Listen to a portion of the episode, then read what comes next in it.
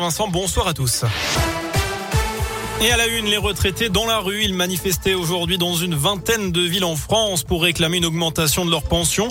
À Lyon, le cortège a défilé cet après-midi entre l'agence régionale de santé et la préfecture. Autre mobilisation, celle des accompagnants d'élèves en situation de handicap et des surveillants. Plus précisément, ce sont les employés chargés de leur paix et qui se sont mis en grève aujourd'hui. Les agents dénoncent une surcharge de travail et des salaires trop bas.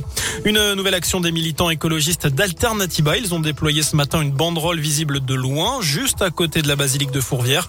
Un message clair, Macron a livré notre région à Amazon. L'association dénonce les destructions d'emplois causées par l'implantation des entrepôts de l'entreprise de commerce en ligne. À 20h30, extinction des feux. Pas de panique samedi soir si les monuments et bâtiments lyonnais sont plongés dans le noir.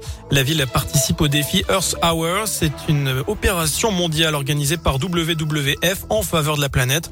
L'hôtel de ville, le théâtre des Célestins et le palais de la Bourse, notamment, seront éteints le temps d'une nuit. Seul l'éclairage des rues sera maintenu. Serons-nous bientôt obligés de remettre le masque en intérieur? C'est une possibilité évoquée hier par Emmanuel Macron si le nombre d'hospitalisations remonte.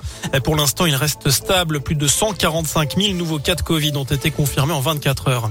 À l'étranger, l'OTAN va fournir à l'Ukraine des équipements de protection contre les menaces chimiques, biologiques et nucléaires. Les alliés se disent préoccupés par la possibilité de l'utilisation de telles armes après l'invasion russe. En foot, et de 17, c'est le nombre d'équipes désormais qualifiées pour la Coupe du Monde au Qatar. Le Japon et l'Arabie Saoudite viennent de rejoindre la compétition. À suivre notamment ce soir Portugal, Turquie et Italie, Macédoine du Nord. Les Bleus joueront demain contre la Côte d'Ivoire en match amical à Marseille. Enfin, on termine avec un nouveau sentier de grande randonnée dans la métropole de Lyon. Le GR 169 va être dévoilé à l'occasion du Salon du randonneur.